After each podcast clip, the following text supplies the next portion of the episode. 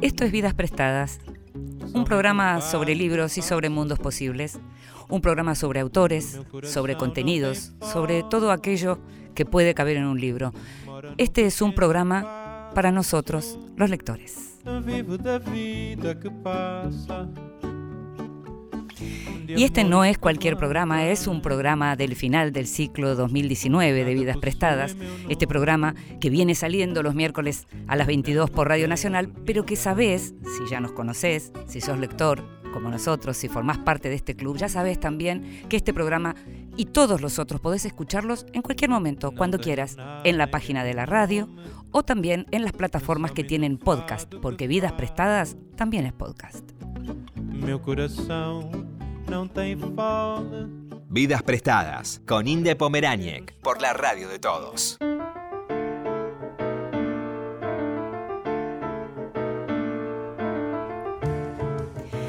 Y sabes también, si nos conoces, si ya nos escuchaste, si ya tuviste la oportunidad de escuchar Vidas Prestadas, que las entrevistas con los escritores, con los lectores, forman parte como de la columna vertebral de este programa. Hemos tenido entrevistas de a uno la mayoría de las veces, hemos tenido entrevistas de a dos en algunas oportunidades, y esta vez, aunque no lo creas, vamos a tener entrevistas de a tres que en realidad va a ser charla de a cuatro, porque quienes están hoy conmigo son tres colegas que respeto muchísimo, tres grandes lectores, tres grandes recomendadores, cada uno en su estilo. Empiezo a contarte quiénes están. Está con nosotros Flavia Pitela. Gracias Flavia por estar acá. Muy honrada, muchas gracias Inde. Flavia, que la conoces seguramente de escucharla por radio, que está siempre en Radio Mitre, y también la conoces de ver sus videos en Infobae y sus notas, sus entrevistas también en Infobae, además de otras radios de las que nos va a hablar en un ratito, porque Flavia no para. Está con nosotros también Sebastián Lidijover. Gracias Sebastián. No, gracias a vos por invitarme. Compartiendo el micrófono con Flores Carpati Gracias, Flor. Hola, Inde. ¿Cómo, están? A Flor la conocen de Telefe, la conocen también de su podcast sobre libros. A Sebastián, si no lo conocen, es una gran oportunidad para conocerlo, porque ahora, además de hacer las recomendaciones que hace siempre a la gente amiga, hace recomendaciones en carbono, de lo que también nos va a estar hablando en un ratito. La idea, ¿sabes cuál es? Oyente, lector, que te lleves una lista de libros fenomenal para lo que viene de la temporada, para lo que viene del verano, para el año que viene, que sepas cuáles son los libros que estuvimos leyendo este año. Empezamos por Flavia. ¿Empezamos por los libros que estuve leyendo? No, empezamos por Flavia para preguntarle cómo llega a un libro. ¿Cómo llego yo a un libro? Sí, Flavia. Busco libros yo mucho, eh, me gustan mucho ir a las librerías eh, y me llegan a la radio, me llegan muchos más libros de los que puedo leer me llegan mucho más libros de los que me interesa leer porque no son a lo mejor de mi campo de interés. Y con el tiempo fui entendiendo que tenía que empezar a leer y abrirme a otros mundos porque si iba a recomendar libros no valía la pena recomendar nada más que lo que me gustaba a mí. Entonces me volví como muy ecléctica a la hora de leer. Eh, textos que hace 10 años te diría yo nunca hubiese elegido de una mesa de una librería, de pronto me encuentro apasionada leyendo y sobre todo desarrollé un gusto muy grande últimamente por el ensayo. No por la no ficción. ¿Por qué decís ensayo y no decís no ficción? Porque me gustan más todo lo que tiene que ver con, eh, con cultura, digamos, con historia, con historia de la cultura, qué sé yo, me apasiona un libro que se llama, no sé, Historia Universal de la Borrachera. O sea, me, me, gustan mucho. Que está muy bueno ese libro, entre paréntesis. Anótenlo. Es increíble. Está muy bien, está muy bien, sí. Eh, pero me gusta mucho leer sobre historia, leer sobre la historia de las cosas, la historia de la moda, la historia del perfume, la historia de de cómo llegamos a donde estamos hoy y entonces esos libros en general me atrapan muchísimo. Hay varias editoriales argentinas que se dedican de lleno a eso y entonces eh, leo así. Soy lectora voraz y también abandono los libros con mucha facilidad. ¿Vos dejás los libros, Florencia? Sí, mm. aprendí a dejarlos. Mm. Em, creo que la página 40 es mi límite. Si mm. no me engancho, lo dejo. Más que nada porque no puedo parar tiempo por el trabajo. Eh, y porque con el tiempo te vas dando cuenta cuál libro te va a gustar mm. o con cuál querés seguir. Pero si, por ejemplo, no sé, suponete, somos un grupo de cuatro amigos que estamos acá y a nosotros tres nos encantó un libro. Y vos llegás a la 40 y decís, no me está enganchando, pero a ellos les gustó. ¿Te das otra oportunidad porque alguien te, a, que a vos te importa te dijo? o Si alguien que a mí me importa, sí. Claro. Si vos, por ejemplo, decís, Flor, dale una oportunidad, se la doy. Pero si no, no. Si no, la verdad que no, porque es como que me volví muy exigente con las lecturas. Eh, eh, mientras Flavia está diciendo que amplió su campo de interés, ¿vos decís que al contrario lo fuiste como refinando y concentrando? Sí, mm. lo fui, hice eso. Mm. Eh, tal vez mm, le escuchaba a Flavia decirlo los ensayos. A mí me gustan los ensayos también. A veces tengo el prejuicio de que creo que es más difícil de recomendar en medios masivos, como que pienso que la gente quiere novelas. Entonces a veces un poco pienso también con, los ojos de las personas a las que les hablo. Em, por ejemplo, me gustan mucho los libros de música, eso ocupa bastante lugar en mi biblioteca, em, pero sí, sí. Eh, fuiste, fuiste como concentrando. Concentrando, sí. ¿Vos, Sebastián? Yo voy a usar un eufemismo, voy a decir que los libros me dejan a mí, y no los dejo. pero porque creo que es lo que pasa. Uno, o sea, alguna que otra vez dejé un libro. Creo que dejar un libro es como con odio. Es como cuando colgabas el teléfono y, golpeabas el tubo porque estabas caliente y, terminabas la conversación.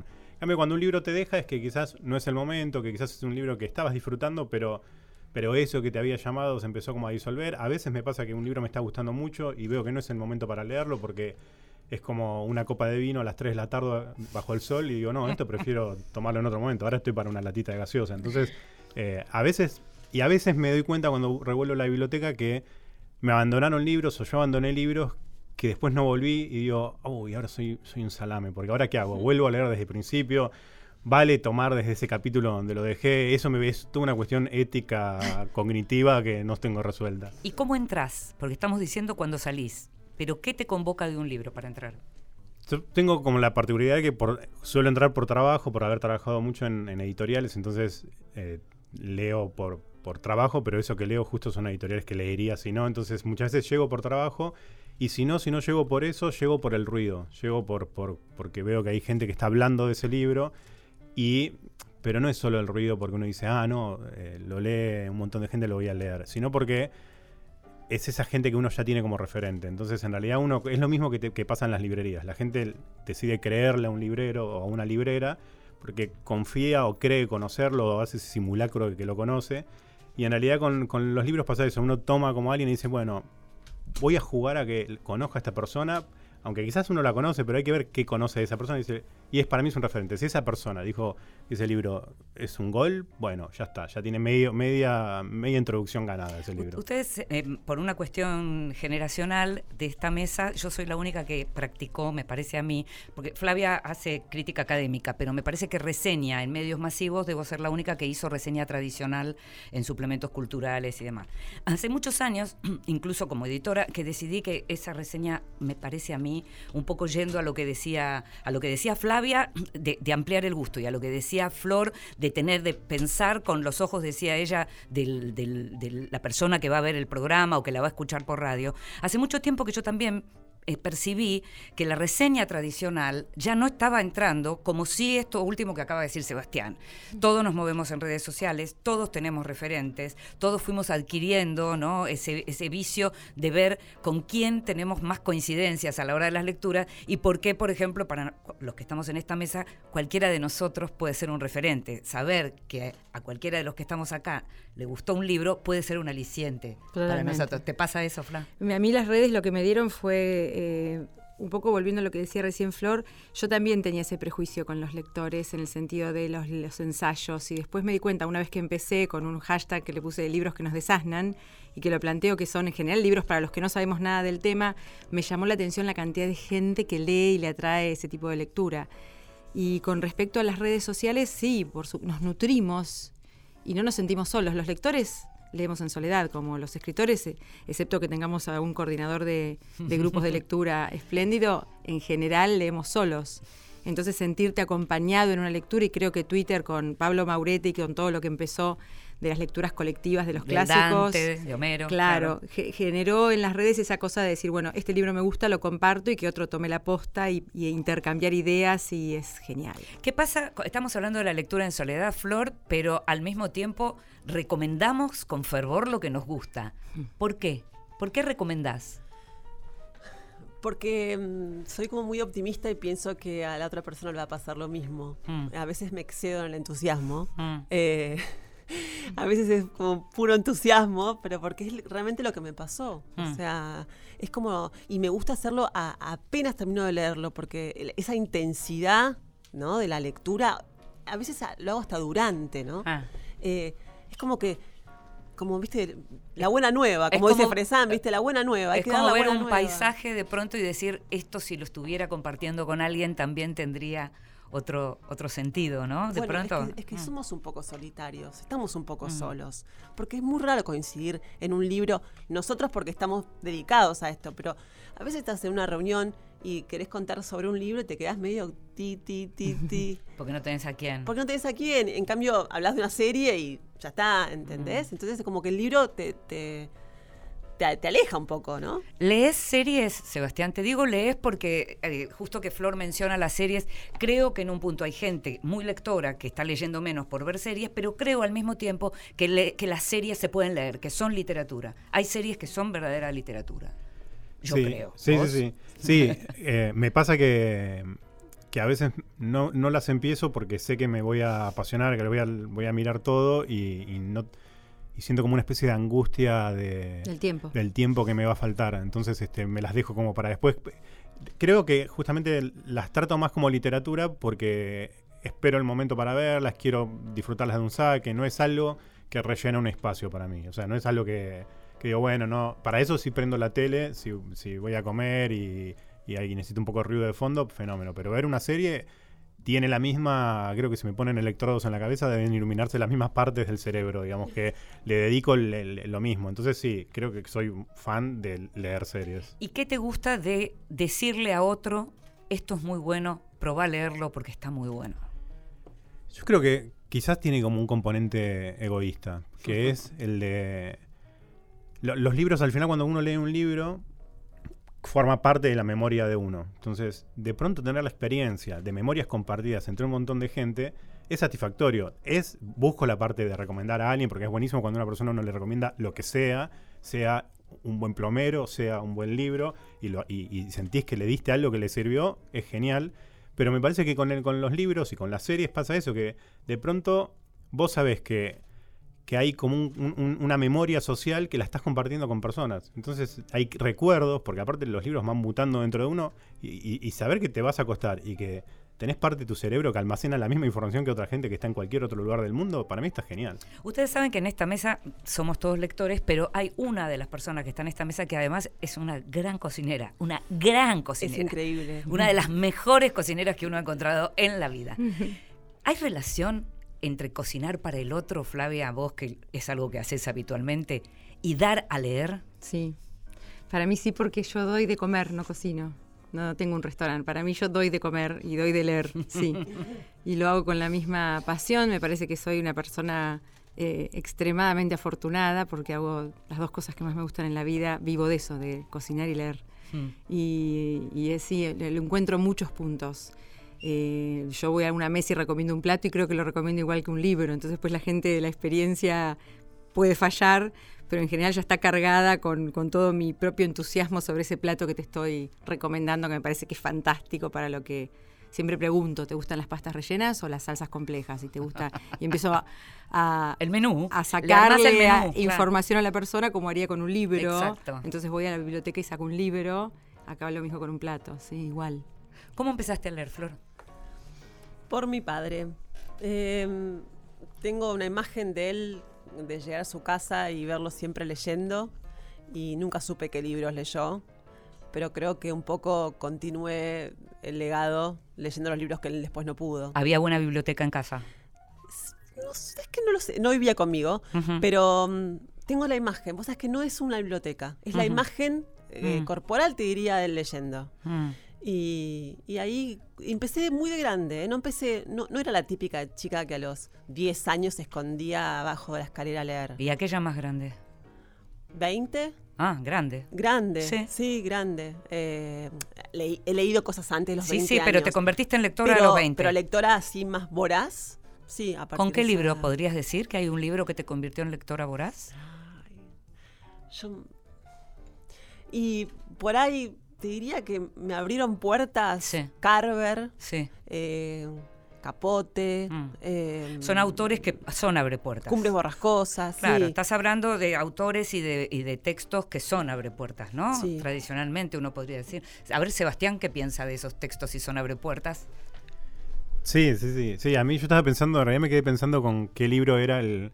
Y también el te, que- iba, te iba a preguntar Claro, eso. no, no, porque, porque claro, yo también empecé a leer como tarde, no, y empecé a leer creo que más vinculado con la escritura, con que me, me atrajo la parte creativa de la escritura, y, y- y entonces ahí me di cuenta que eso nacía de la lectura, y empecé como a leer, pero sí, eh, el- la primera depresión que tuve por haber empezado a terminar un libro y darme cuenta que esos personajes se iban a desaparecer de mi vida, eh, fue con el nombre de la rosa de Humberto Eco en la secundaria. También, mira con quién, claro, qué impresionante. En la secundaria leíste el nombre de la rosa. Sí. Como yo soy bastante más vieja que todos ustedes, les cuento que en ese momento la aparición del nombre de la rosa significó el desprestigio de Humberto Eco como gran académico porque el hombre había conseguido un bestseller. Claro. Fue una cosa Qué impresionante. prejuicio con los bestsellers, ¿eh? Ahora podemos hablar un poquito. Enseguidita hablamos de eso.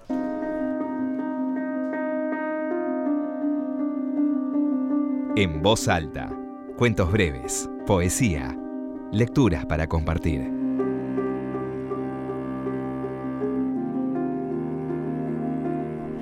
Y hoy que tenemos este programa especial, la idea es que estas secciones también se hagan de manera especial. En este caso, quien nos va a leer en voz alta, a nosotros los lectores, que tanto nos gusta que nos lean en voz alta, es Flavia Pitela. Y lo que va a leer es un texto de Lydia Davis que se llama Una historia que me contó una amiga. El otro día, una amiga me contó una historia triste sobre un vecino suyo. Él había empezado a escribirse con un desconocido a través de un servicio de citas online. El amigo vivía a cientos de kilómetros en Carolina del Norte.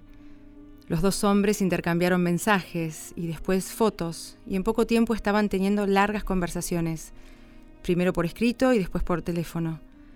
Descubrieron que tenían muchos intereses en común, que eran emocional e intelectualmente compatibles. Se sentían cómodos el uno con el otro y se sentían físicamente atraídos, por lo menos por Internet. Sus intereses profesionales también eran similares. El vecino de mi amiga era contador y su nuevo amigo en el sur, profesor adjunto de economía en una pequeña universidad. Después de algunos meses, parecían estar realmente muy enamorados y el vecino de mi amiga se convenció de que este era, como decía. Cuando le surgieron unas vacaciones, arregló para viajar al sur por unos días a conocer a su amor de Internet. Durante el día del viaje, llamó a su amigo dos o tres veces y hablaron. Más tarde, le sorprendió no recibir ninguna respuesta. Su amigo tampoco estaba en el aeropuerto para recibirlo. Después de esperar y llamar varias veces más, el vecino de mi amiga dejó el aeropuerto y fue a la dirección que le había dado su amigo. Nadie contestó cuando golpeó la puerta y tocó timbre. Se le cruzaron por la mente todas las posibilidades.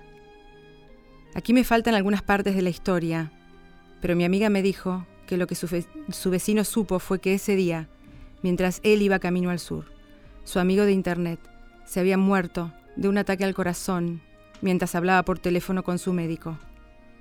El viajero, habiéndose enterado ya por un vecino o por la policía, se las arregló para llegar a la morgue local.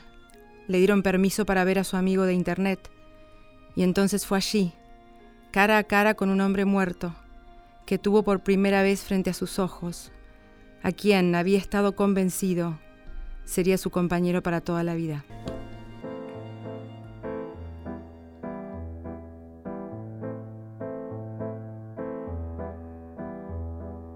I don't want to look like a frustrated girl. I know I'm too young to be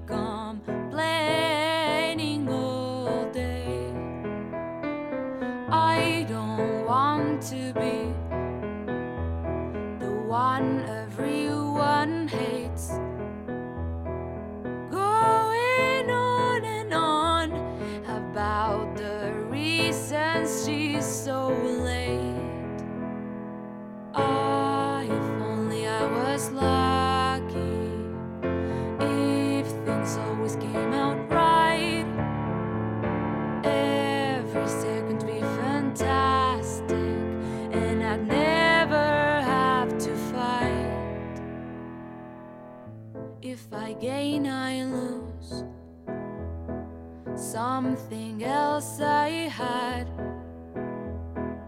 If I lose, I gain what I had lost once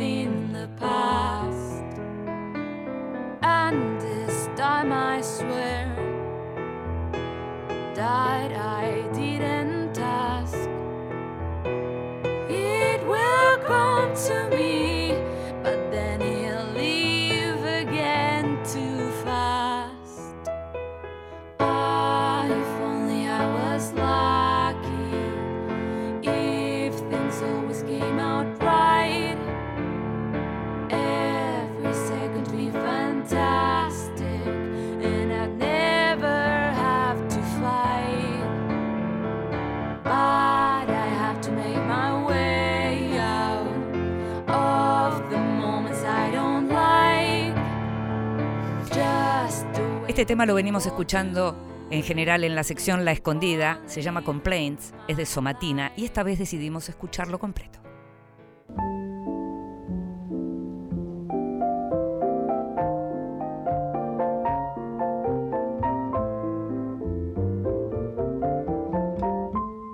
Mesita de luz. Grandes lectores nos cuentan qué están leyendo. Y estamos en Vidas Prestadas en esta mesa divina, gloriosa, hermosa para terminar el ciclo 2019, con amigos recomendadores, grandes lectores, grandes recomendadores de libros. Y hoy es Sebastián el encargado de contarnos qué tiene en su mesita de luz. No sale en la radio, pero yo me traje la mesita de luz, el mueble, lo tengo acá al lado. Fue bastante difícil traerlo a la radio.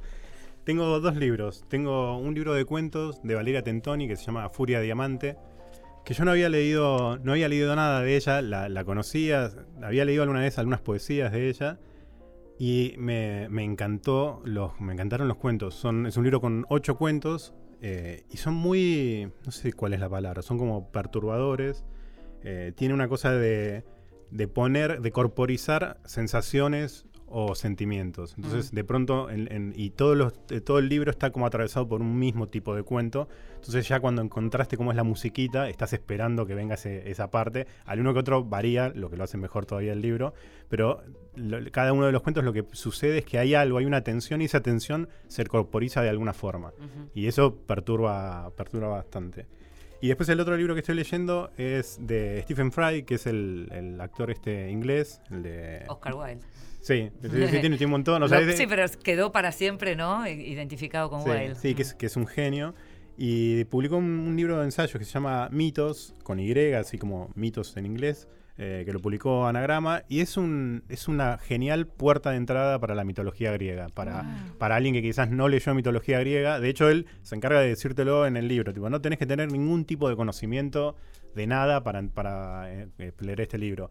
Y te lo dice con mucho humor, y entonces mete como diálogos de. Está recontra informado, es un libro como muy, con mucho. Documentado. Documentadísimo, eh, cada tanto te dice alguna de, de las fuentes que tiene, si es la teogonía o lo que sea, pero en realidad no trata de abrumarte con eso, sino que de, de pronto mete como, como chistes en el medio, los diálogos son más este. Tiene la traducción de anagrama, porque de pronto en un momento al uno de.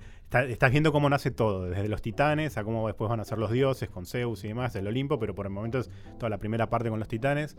Y claro, y todas las confabulaciones que hay, y de pronto los, los tipos se dicen como, pero qué puñetas pasa para. Sí, vamos a hacer una campaña, porque Anagrama también puede tener grandes traducciones, como Sí. la que hizo Mercedes Cebrián para El Amigo de Civil Núñez. Entonces podemos insistirle a Anagrama para que contrate traductores que piensen que los libros se leen fuera de Madrid, por ejemplo, o Sí, de Barcelona. Acá en este todavía no, por ahora no me molestó tanto, yo creo que por el componente eh, doble, sí, pero aparte doble extranjerizador de los, de los mitos. Digo, Claro. Está hablando de una realidad tan externa a la realidad que, que me hable en el argot que quiera, que ya estoy adentro. Y aparte él habla con, una, con un humor que, que hace que es, es- es un libro muy divertido. Es un libro muy divertido, es largo, tiene como unas 400 y pico Buen de libro para las vacaciones, digamos. Muy buen libro para las vacaciones. Para leer con los chicos también, con adolescentes.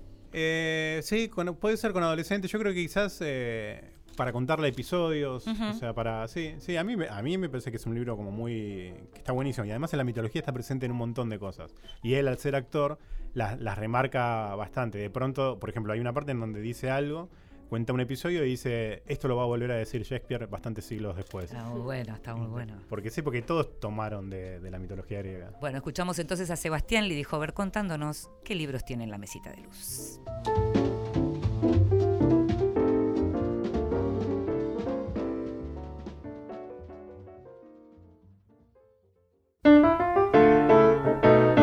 Seguimos en Vidas Prestadas.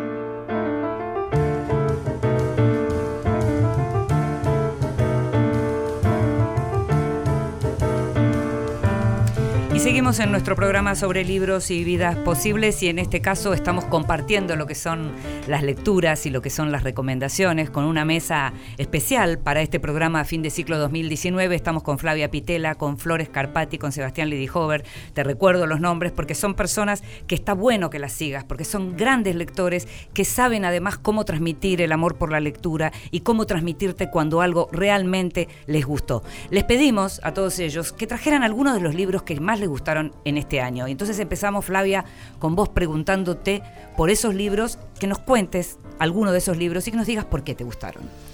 Bueno, eh, fue muy difícil traerlos y algunos no los traje porque como que pesaban mucho eh, y me parecía que tampoco iba a poder hablar de todos, pero hay algunos libros que realmente me impactaron este año. Uno de ellos es Nevada, que es un libro de cuentos de Claire Vane Watkins, que lo publica una editorial pequeña que se llama Laurel Editores.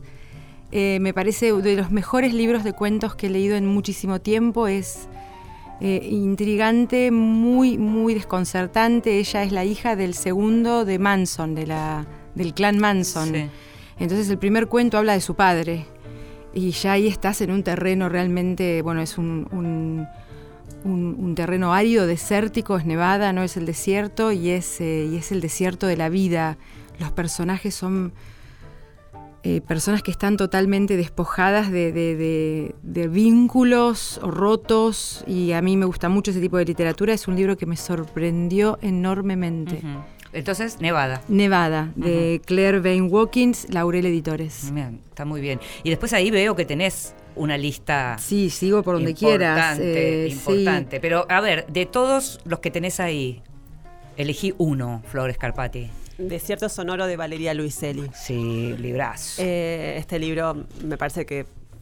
Creo que. uno de los libros del año sí, lejos. Si no, el- si no el de los que Sí. leí yo, por lo menos. Es cierto que uno se va quedando también con los que tiene más cerca en el tiempo y este lo estamos, algunos lo estamos todavía terminando, digamos, que es como un libro que está como muy cerca. Sí, está muy cerca. Me parece. ¿Qué es lo que te gusta de Desierto Sonoro? Me- mira, es como si me dijeras que tiene todo lo que yo aspiro en un libro. A ver. Por un lado, tiene la- el retrato íntimo de una pareja que está por separarse. Sí.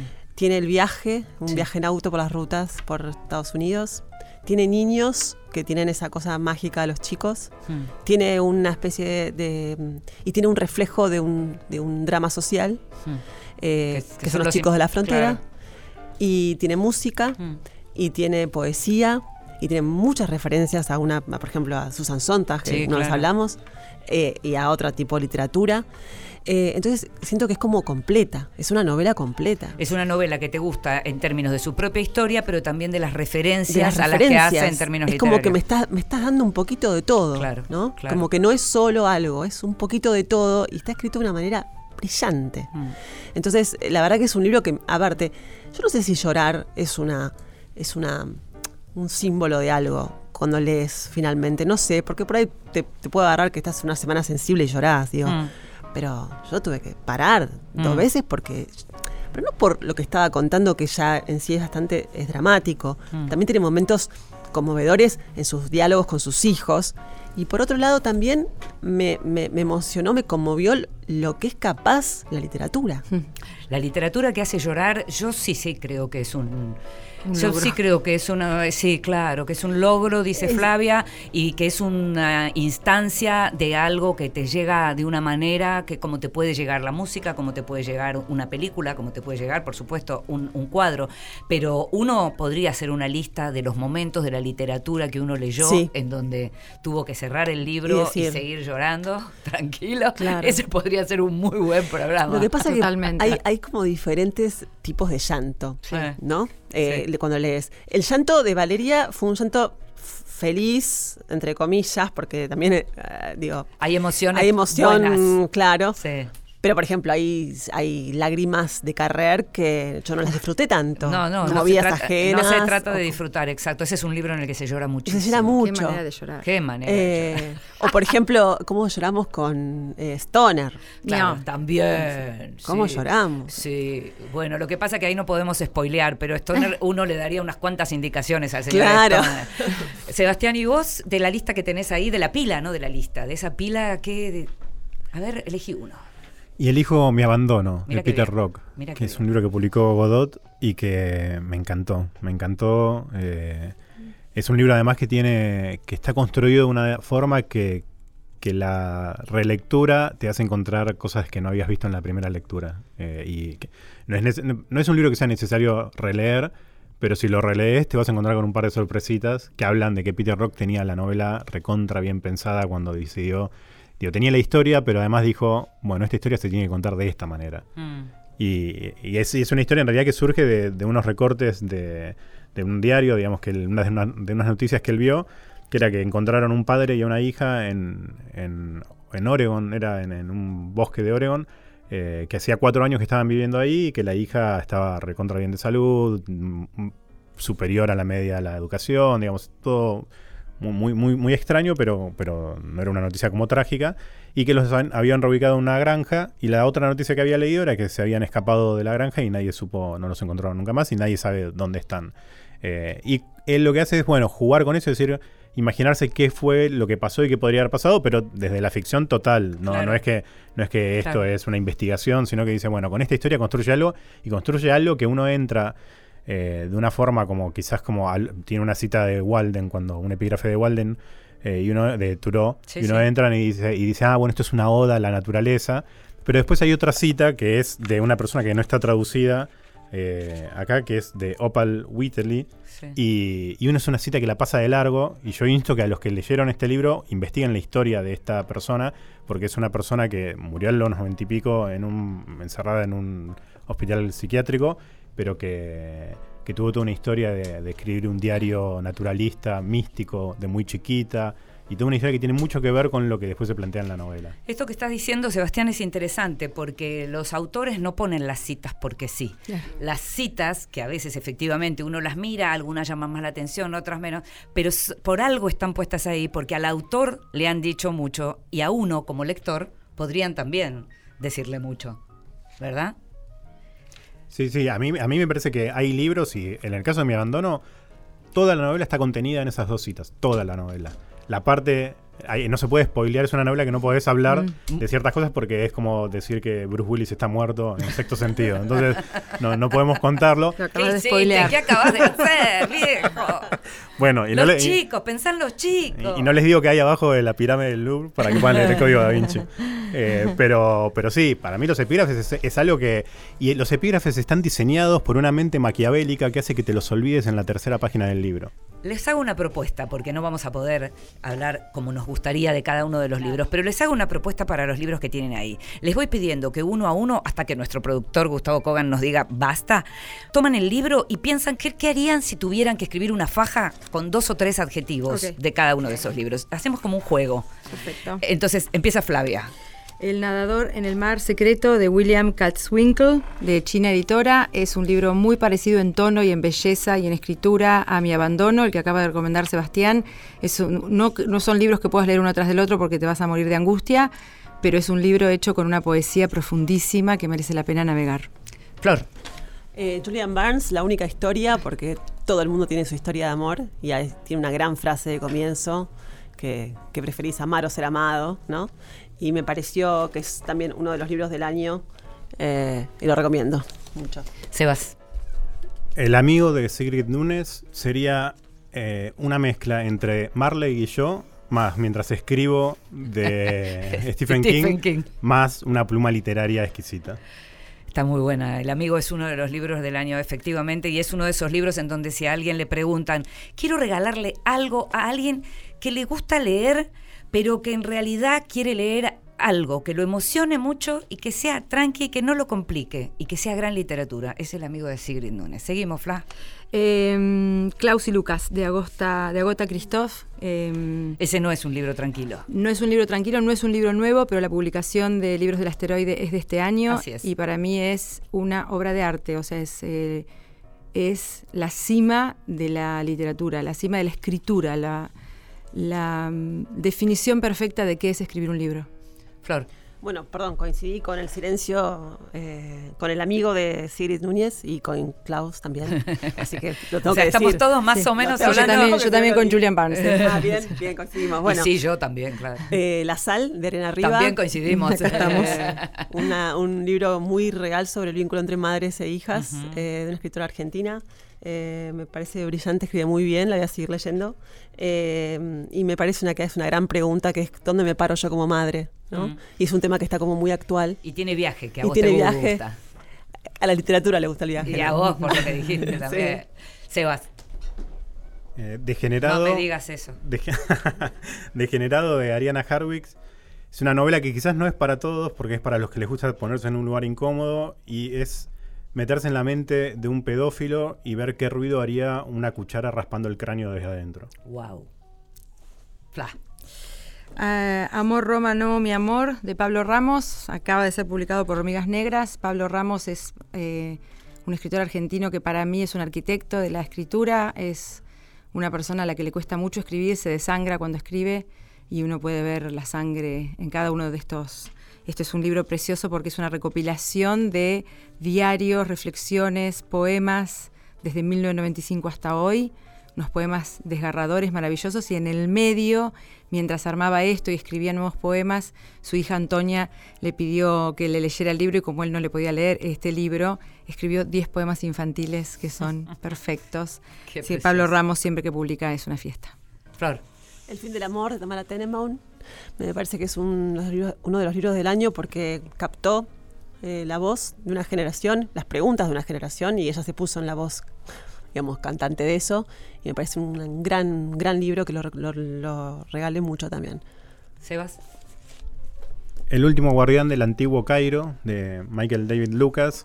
Una novela que tiene. se- que responde la pregunta de: ¿se puede leer literatura con la tensión narrativa del Código da Vinci? Sí, se puede. Una novela que está dividida en tres tiempos distintos: hace mil años, después en, en el siglo XIX y después en la, en la actualidad, con un tema, con un misterio, y ese misterio está hablando de algo que atraviesa a, a tres personas distintas. En el medio me meto yo para decir que, porque no veo en las, eh, en la- en las pilitas de ustedes, pero sé que algunos de ustedes los leyeron, eh, Historia Natural y Mítica de los Elefantes, el libro de. Burukua. Amé. A ver, ahí te dejo, te dejo. Decí, decí. No podía creer estar leyendo un libro sobre elefantes. O sea, no podía creer estar disfrutando Exacto, con una pasión irrefrenable eh, la descripción de la piel de los elefantes o cómo viajan los elefantes o que, cómo crían a sus elefantitos. Es una maravilla de libro. Bueno, pero yo un poco de eso hablaba al principio. Claro. Que dices, podés disfrutar leer un libro sobre la vida de los elefantes y morir de amor. Claro. Sí. Me gustaría saber, ah, recién Flor mencionó este libro, lo regalé mucho. Me gustaría saber si tienen claro cuál es el libro que más veces regalaron en general, Sebastián. Hace poco me hicieron esa pregunta, entonces ahora tuve tiempo de pensarla porque me habían agar- agarrado desprevenido, no sabía. Creo que es 84 Sharing Cross Road, 84, que entra en la misma pila de libros que mi amigo, libros sobre Sí, libros. y- exacto. Y, es uno de esos libros que en realidad es un detector de almas. Vos se lo das a alguien y si no se le ponen los, lo- los ojos así, le lagrimean, no tiene alma esa persona.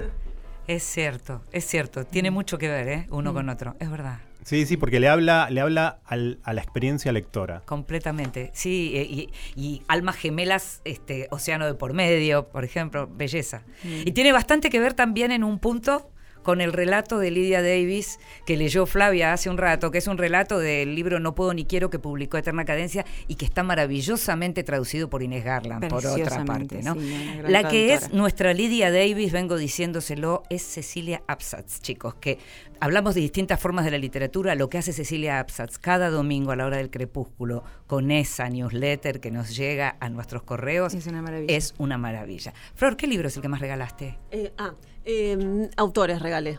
Eh, a ver, miento. Re- Regalé mucho Salvatierra de Pedro Mairal. Soy de, la- de ese club también. ah, sí. bien. También regalé eh, Zona Caliente, que ahora no me acuerdo el nombre, de La Bestia Equilátera. el- no me acuerdo el apellido del. del- que, que- que- que hay una película. ¿Es de Hayes? No, no me acuerdo. El que No te roba un banco. No, ese no lo Bueno, leí. eh, Zona Caliente es muy bueno.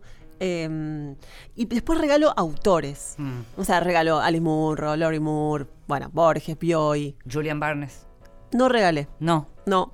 Eh, ah, eh, Charles Williams, Ah, Zona mira. Caliente. Mira qué bien. Muy bueno. Ah, anotemos, ese Mm. yo no lo conocía. Fla, ¿vos qué regalás? Yo creo que el libro que más regalé, que me pasó una vez que llegué a un cumpleaños y mi amiga me dijo, me lo regalaste el año pasado, y ahí lo dejé de comprar. Y la gente de Citibel Libros una vez me dijo, lo compraste 37 veces, fue El lector de Bernard Schling. Sí, Ah, claro, sí. precioso libro. Y después El origen de la tristeza de Pablo Ramos. Ah, mira vos. Porque para mí es el Roberto Arlt del siglo XXI y es una novela conmovedora, conmovedora, conmovedora como pocas cosas. Yo, le, yo regalé mucho Salvatierra, pero regalé mucho, muchísimo La nieta del señor Lin, que, Ay, me qué ves- hermoso. que es una Sí, claro. preciosidad. Bueno, Seda de Absol- Y Barico. seda de Barico, son ese tipo, exactamente, es ese tipo de casi de fábula, ¿no? Sí. Eh, que uno sabe que puede llegar a enganchar, digamos, a un lector a partir de una pequeña historia que tiene como un universo dentro de esa pequeña historia, ¿no? Sebastián, no te pregunté, creo, cómo empezaste a leer o cuándo te convertiste en lector. Sí, me dijiste. Dije en realidad que no era lector y había con todo lo del nombre de la rosa. Exacto, sí, con lo del nombre sí. de la rosa Sí, me, empecé me a leer tarde. ¿Y en tu sí. casa había biblioteca? Había, pero poca. Había una de ciencia ficción de mi papá y, y había la enciclopedia Salvat. Creo que, creo que quizás empecé más del lector de enciclopedia. Como lector de enciclopedia. O sea que sos constructor de tu propia biblioteca. Sí, sí, sí. Flor, sos constructora de tu propia biblioteca. Sí, Ah. de mis dos bibliotecas. ¿Tenés dos? Las tengo dos y divididas entre hombres y mujeres ahora. Ah, ¿En serio? Sí, rarísimo. Como, Eso los- como en el colegio, Qué sí. bien. Mirá vos. ¿Sabes por qué? Porque necesitaba tenerlas a manos a todas juntas. Entonces dije, las voy a separar. no sé, no sé, no sé si está bien. no Nunca sé si se me está hubiera mal. ocurrido No sé esa qué división pasó. de bibliotecas. No ¿Y vos sé. cómo tenés tus bibliotecas, Fran? Yo tengo, eh, soy muy conservadora de mi biblioteca de, de teoría. eh, yo avancé mucho en mi carrera académica y disfruto mucho de la lectura de teoría literaria y crítica literaria filosofía, mayormente en inglés porque es mi formación y todas mis novelas en inglés, de toda mi carrera y de toda mi vida. Y después los libros soy muy desprendida de mis libros, no, no fluyen mucho en casa. Supongo que tiene que ver con cómo empecé a leer yo, que es eh, mi mamá leía desde que yo era muy chiquita, yo sí empecé a leer de muy chiquita y tal vez leía cosas que no eran para mi edad. Mi mamá no tenía una biblioteca porque no tenía dinero para libros, tenía una bolsita de plástico blanca eh, que no eran tan común, las bolsitas de nylon, era siempre la misma. Y se tomaba el micro en Citibel y se iba hasta Diagonal 80 en La Plata, que había una casa de compra-venta de libros. Entonces siempre iban y volvían libros, nunca eran los mismos. Siempre había dos Corintellado, eh, sé yo, Bomarzo, Mm, de Mujica Lainez, Ana Karenina mm, y El Rojo y el Negro. mm. Entonces yo iba de, de roba y ella me decía, estos libros no los puedes leer. Entonces obviamente yo iba y se los leía. La mamá de Flavia además canta con Pedro Aznar. Les sugiero que busquen la cuenta de Flavia en Twitter y ahí van a saber de qué les estoy hablando. Las tazas sobre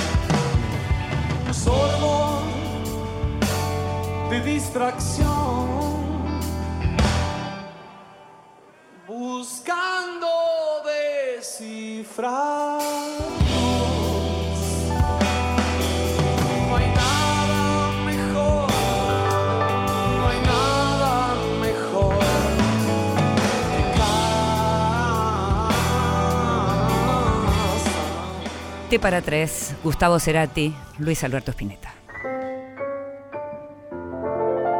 El tiempo recuperado. Lecturas que alguna vez nos deslumbraron.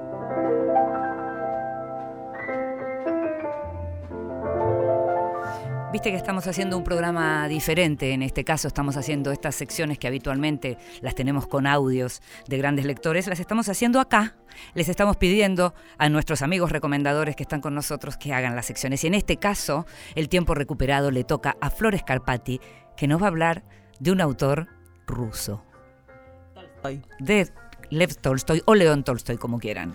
Y voy a empezar con un no, eh, porque no leí Guerra y Paz, pero cuando era muy joven me dieron un papel que aún conservo con una frase eh, de esta obra maestra que decía que, que- que- de alguna manera me forjó esa frase, que decía que la vida hay que desgarrarse, hay que confundirse, hay que luchar, hay que equivocarse, hay que abandonar y combatir, renunciar, y que la quietud es la cobardía del alma. Mm. Y eso lo leí de muy chica, va, de muy chica para mí que son 20 años.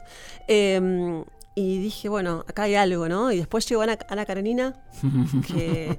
no sé Que no puede no llegar a la vida de un lector. yo no- claro, no, no sé qué les pasó a ustedes con eso, pero a mí me pasó algo, Todo. al- algo que por ahí me van a juzgar, pero ¿sabes qué? Me gustó tanto, tanto, tanto, Sí. que dije, yo no voy a leer nada mejor de acá que me muera.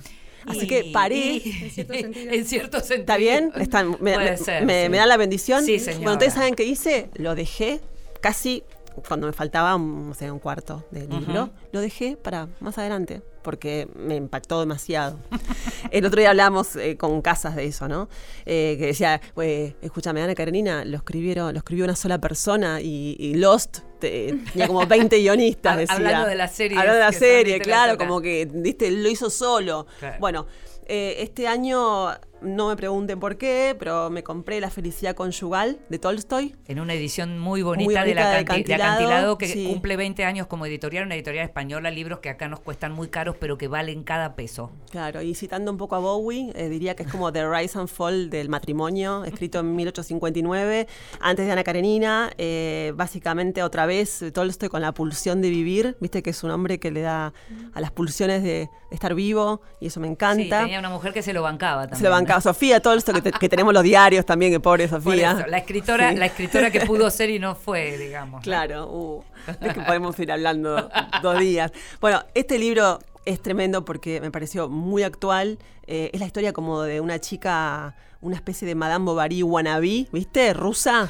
eh, que se enamora de un, del padre, del amigo del padre, que es un poco, que es más joven, y bueno, y se enamora y después empieza a descubrir la vida, porque ella era como del campo, Mm. y, bueno, y empieza el tema de la como de que empiezan a caminar por caminos distintos, eh, estaban unidos por las alegrías del presente, que me gustó mucho, y eh, el- el- la novela habla del círculo del amor, del enamoramiento, de amar, de temer, y también del aburrimiento. Hay una frase muy buena que dice, vos querés ser la hierba y la lluvia, mientras que a mí me alcanza con que eso exista, le decía él. Claro, la diferencia de edad, ¿no? Un poco. Bueno. Eh, el abismo, bueno, me pareció, toca temas actuales, porque a ella en ese entonces la maternidad no le alcanzaba, Mm. y tampoco la vida en pareja, eh, el aburrimiento, digamos. un ¿no? límite, claro. Entonces, podés mirarlo con una visión de ahora, así que. ¿Cómo se me llama, gustó Flor? mucho.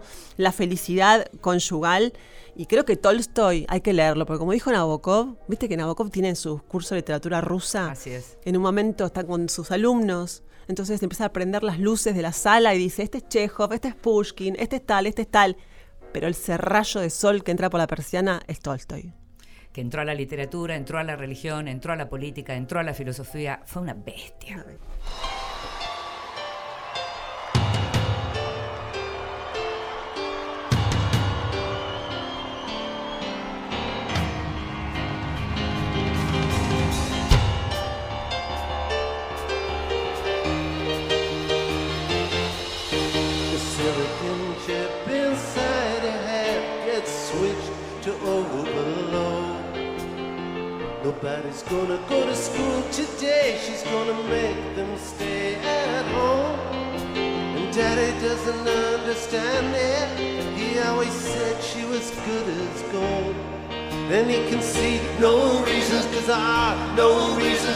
Reason do you need to be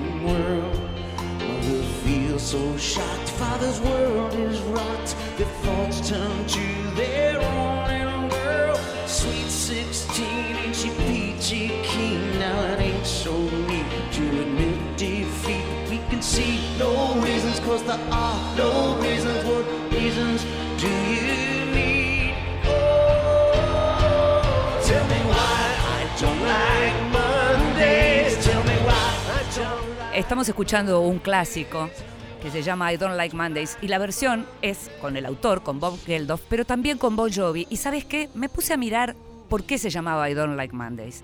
Y en realidad Bob Geldof la escribe a partir de una matanza que ocurre en Estados Unidos. Es un tema del 79 y Bob Geldof vio un cable, un teletipo de la noticia en donde Brenda Ann Spencer, de 16 años, que vivía enfrente de una escuela, decidió utilizar un arma que era de su padre y empezó a disparar. Mató a dos adultos, hirió a varios chicos. Cuando le preguntaron por qué lo hizo, dijo que no sabía, que estaba aburrida y que no le gustaban los lunes.